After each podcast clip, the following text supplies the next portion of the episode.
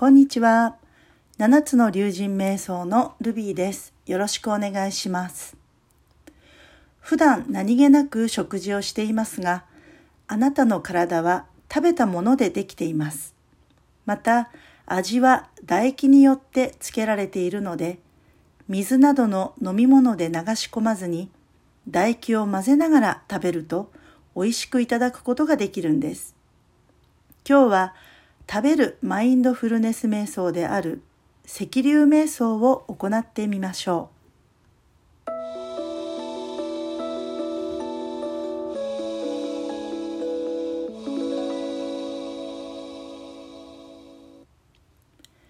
食べる瞑想は五感をフルに使って行う瞑想ですからテレビや音楽などを消して静かな場所で行ってください。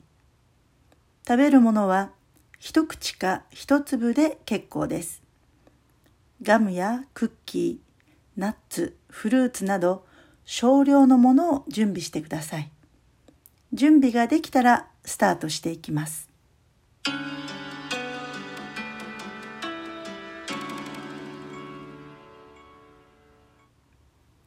準備はいいですか？いつものように姿勢を正して座りましょう。そうすると、瞑想に入りますよ、と体や心にスイッチが入ります。そこから呼吸を整えて、準備ができたら食べるものに意識を向けていきましょう。さあ、それではスタートです。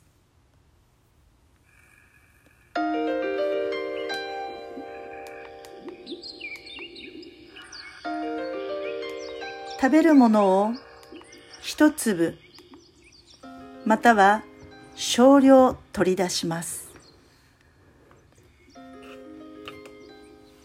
色や形を眺めて触った感触も感じます。匂いを嗅いでみましょう。口に入れて口の中の感触を感じます。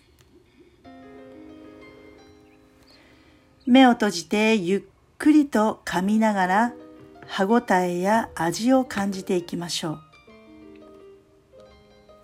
唾液が出てくるのを感じながらすぐには飲み込まずに細かくなるまで咀嚼し続けます。自然になくなるまで噛み続けます。時間をかけてゆっくりと食べることで食べ物と自分が一体になっていくイメージを持ちます。今食べたものがそのままあなたの一部になるのです。そう思うと食べるものに対する意識が変わっていくでしょう。